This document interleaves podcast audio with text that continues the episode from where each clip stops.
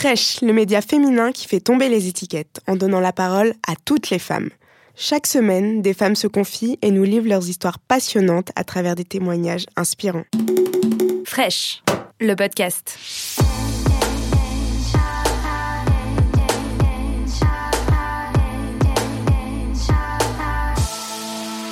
Je suis absolument effarée du manque de révolte générale. On n'a pas encore vu les hommes manifester pour être des hommes à part entière. Les femmes manifestent pour être des femmes à part entière. C'est ringard, hein On en est là. Le piquant, c'est que les femmes ont droit à une journée sur 365. On nous interviewe beaucoup le 8 mars. Après, on nous oublie. C'est quand même tout à fait étonnant qu'on soit si loin de l'égalité, qu'on en est à la parité en politique. Je pense que notre pays est un pays extrêmement conservateur. Je suis complètement effarée qu'on ait empêché la moitié des, Français, c'est-à-dire les Françaises, d'être elles-mêmes de 1804 à 1938 et encore après. On n'est pas le pays des droits de l'homme, on est le pays de la Déclaration des droits de l'homme, qui n'a pas été la Déclaration des droits de la femme. Donc la femme, elle a été rien du tout extrêmement longtemps. En 1938, on avait encore l'incapacité juridique de la femme mariée. Nous étions donc des mineurs à vie. Merci Napoléon. Ça a duré de 1804 à 1938, c'est hallucinant quand on songe que les femmes, pendant la guerre de 14, ont tout fait, pendant que les maris étaient dans les tranchées.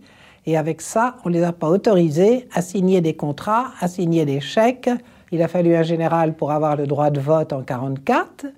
Et quand je dis que l'incapacité juridique de la femme mariée a été annulée l'année de ma naissance, c'est pas pour autant que les femmes avaient tout gagné et mes petits-enfants n'arrivent pas à croire ce que je leur raconte. Je devais obéissance à mon mari qui m'autorisait ou non à ouvrir un compte bancaire. C'était mon mari qui avait l'autorité parentale.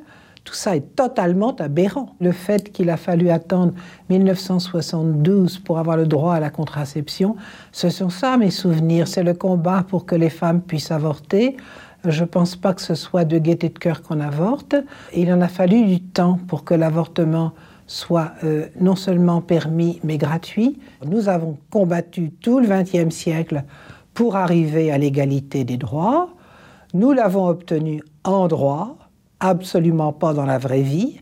Les femmes continuent d'être payées en moyenne 30% de moins que les hommes, mais c'est à elles à rebondir, à s'associer, à venir dire coucou patron, nous voulons avoir les mêmes salaires que nos homologues masculins, à elles de se battre. Les hommes continuent d'avoir une maîtrise que je trouve intolérable sur les femmes. Je suis née donc moi dans une famille où, comme c'était absolument courant à l'époque, on préférait les garçons aux filles. Je m'appelle Daniel, c'est un prénom mixte parce que mon père, en cas de pépin, prévoyait des prénoms mixtes. Donc vous avez un pépin devant vous.